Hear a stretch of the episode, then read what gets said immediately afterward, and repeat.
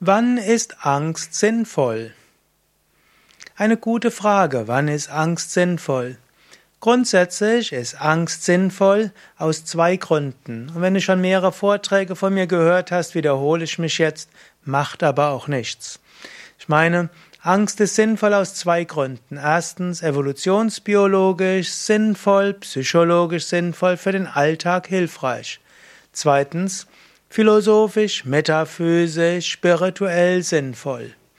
Angst ist sinnvoll, evolutionsbiologisch, psychologisch und im Alltag, weil Ängste sind Handlungsempfehlung mit Information, mit Energie.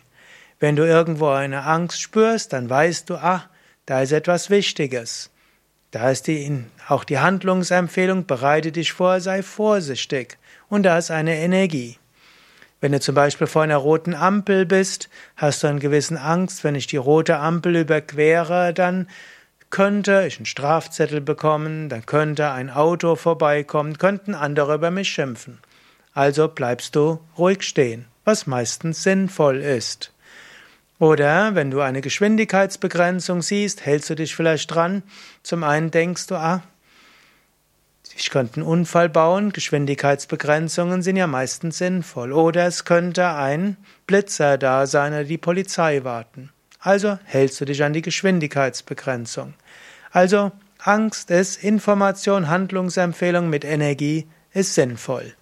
Oder bevor du einen Vortrag gibst, hast du ein bisschen Lampenfieber, ein bisschen kleine Ängste, hilft dir, dass du dich vorbereitet, breitest und nicht müde bist während des Vortrags. Lampenfieber aktiviert. Also das sind eine, einige Beispiele, wann Angst sinnvoll ist. Es gibt auch die spirituell, metaphysisch, philosophische Angst, die sinnvoll ist. Das sogenannte Abhinivesha, Furcht vor dem Vergehen.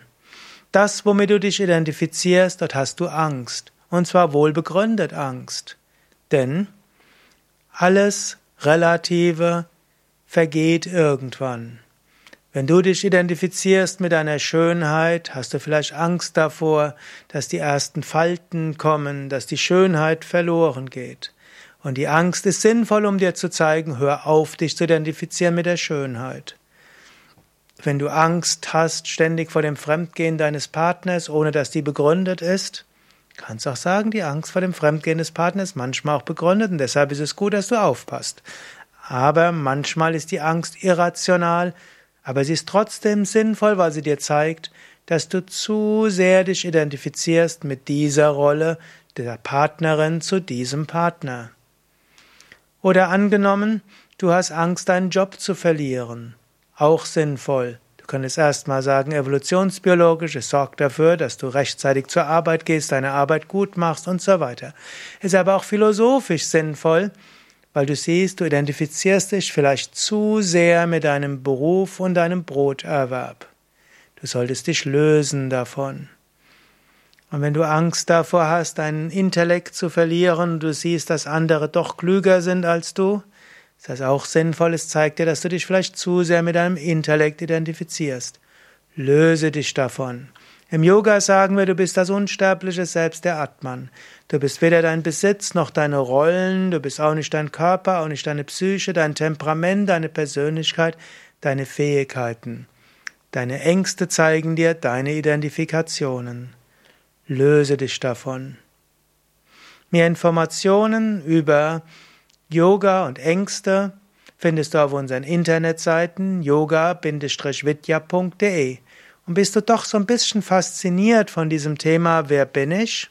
Und insbesondere, warum du nicht dein Körper und deine Psyche bist und wie du dich von Identifikation lösen kannst, dann geh auch auf unsere Internetseite und suche dort nach Vedanta Meditation und Jnana Yoga.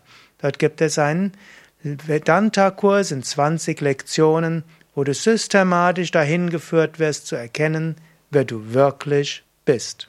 Alles auf yoga-vidya.de